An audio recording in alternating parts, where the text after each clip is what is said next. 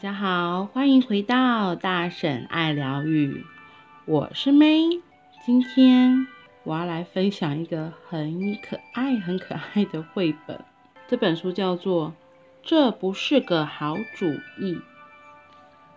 然后后面他写道：紧张、悬疑，大餐来了，狐狸能将鹅骗到手吗？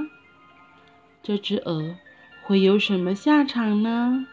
然后下面有两只很可爱的鹅宝宝说：“啊，我不敢看。”另外一只则是说：“我不能呼吸了。”它的封面很可爱，它就是画了一只狐狸，然后拿着一朵花，要邀请一只白鹅妈妈。第一幕就是他们走在路上遇见了，当他们对上眼的那一刻，下一页就是太幸运了。晚餐出现了，然后狐狸就邀请鹅妈妈说：“不好意思，请问你愿意一起散个步吗？”鹅妈妈说：“嗯，好啊。”鹅宝宝就说：“这不是个好主意。”然后狐狸又问鹅妈妈说：“请问你愿意再走一会儿？”到黑森林里面看看吗？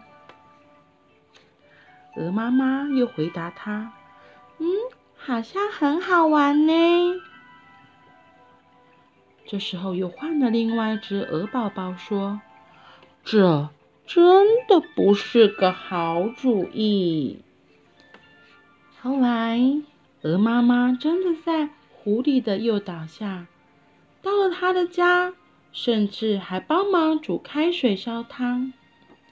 最后，狐狸问了一个关键句，他问了很重要的句子，说：“请问一下，你可以帮我看一下汤吗？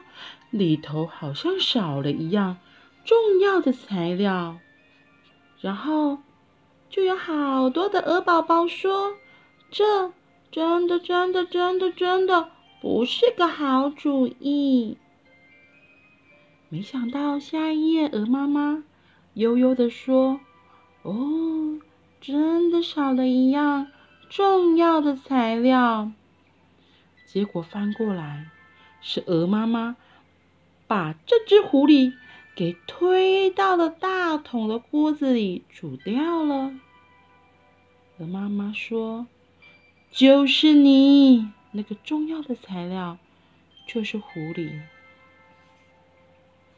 故事的结尾是大家在享用这个这一锅美味的狐狸汤。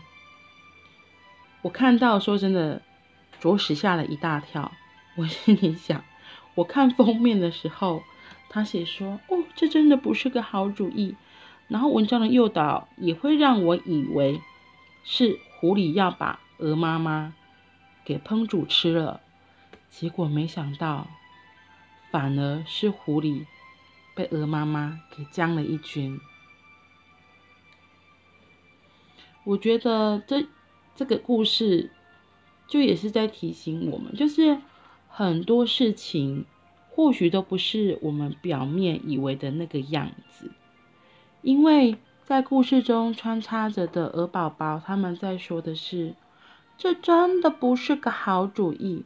他其实这句话是在对那只狐狸说的，所以他最后也有说：“哎，我们提醒他好几次了，他们也知道他们的妈妈在打什么主意，只有那只狐狸不知道。”我觉得这个作者真的用了很特别的观点来说这个故事，打破我们很多。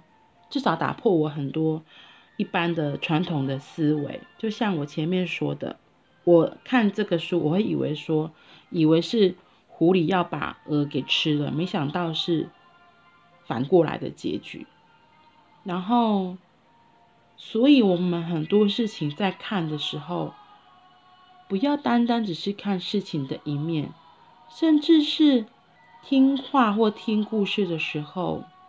都要有耐心，慢慢的听，慢慢的看，而不是就是先入为主的以为自己的以用自己的观点来看这些故事的发生。我觉得这样很容易就会错失很多出乎意料的结局，就像这个绘本中提到的一样，有时候我们以为是好人的人，或许他并不是好人。反之，有时候我们看起来以为是很凶或是脾气不好的人，我们用我们自己的观点先入为主，就觉得他一定就是坏人。可是，或许停一下，慢一点，看看故事怎么发展，或许会有出乎意料的结局。我会这样想，突然想到，就是我们有时候，像我小时候自己，就是有些老师就是特别的凶嘛，然后就会觉得这个老师好凶，好讨厌哦。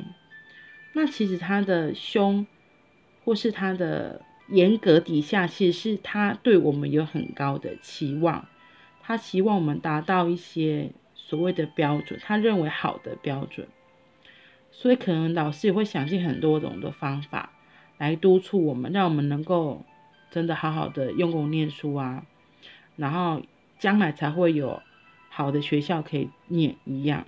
然后反而有一些上课很松的老师啊。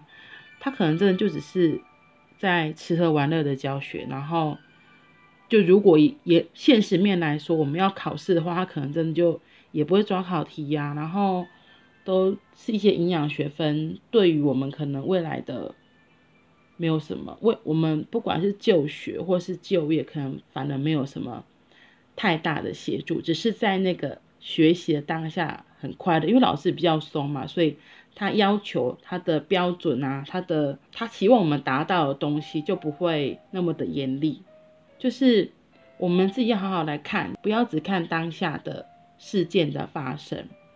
有些老师他们真的就是很用心良苦的在指导我们，那我们怎么样去吸收？我们自己也要有时候要停一下，然后跳，就是换个角度来看，而不是只是就觉得老师就是这么凶啊，那个老师就是。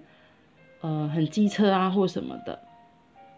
好啦，这个黑色幽默的故事，如果你有兴趣，你也可以去图书馆借来看，因为真的，我真的觉得超有趣的。这不是个好主意。好喽，今天就先分享到这里，那就先这样喽，拜拜。